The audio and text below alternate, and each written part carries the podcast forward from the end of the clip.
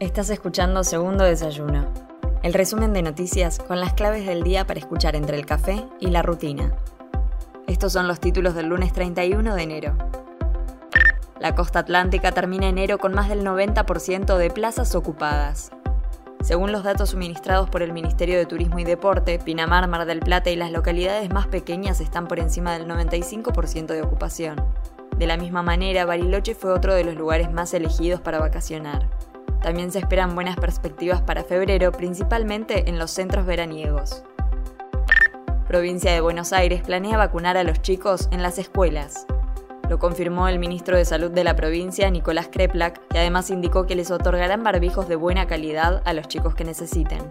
El funcionario adelantó que se está trabajando en un protocolo para tener presencialidad absoluta y que el plan es ir a vacunar a los chicos en las escuelas.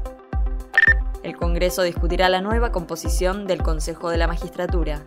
El Congreso comenzará a discutir mañana en sesiones extraordinarias una nueva composición del Consejo de la Magistratura, luego de que la Corte Suprema estableciera que su actual composición de 13 miembros es inconstitucional. La primera propuesta parlamentaria de reforma del Consejo, presentada el 6 de diciembre pasado, lleva la firma del presidente Alberto Fernández y propone ampliar el organismo a 17 miembros y que la mitad de ellos sean mujeres. El gobierno nacional extiende ahora 12. Lo confirmó la Secretaría de Comercio Interior a través de una resolución publicada este lunes en el Boletín Oficial, con el objetivo de fomentar el consumo y la producción de bienes y servicios. El programa Hora 12 vencía esta madrugada y ahora seguirá en vigencia con algunas novedades hasta el 30 de junio.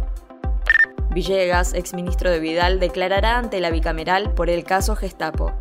Sus dichos en los que expresaba sus deseos de armar una Gestapo para accionar contra los gremios lo sitúan en el centro de la escena del accionar de los funcionarios de la exgobernadora que investiga el Senado. El ex ministro de Vidal deberá presentarse este miércoles ante la bicameral. Soy Mel Somoza y esto fue Segundo Desayuno, el resumen informativo de El Destape. Te espero mañana con más noticias. Hacenos parte de tu día. Infórmate donde quieras, cuando quieras.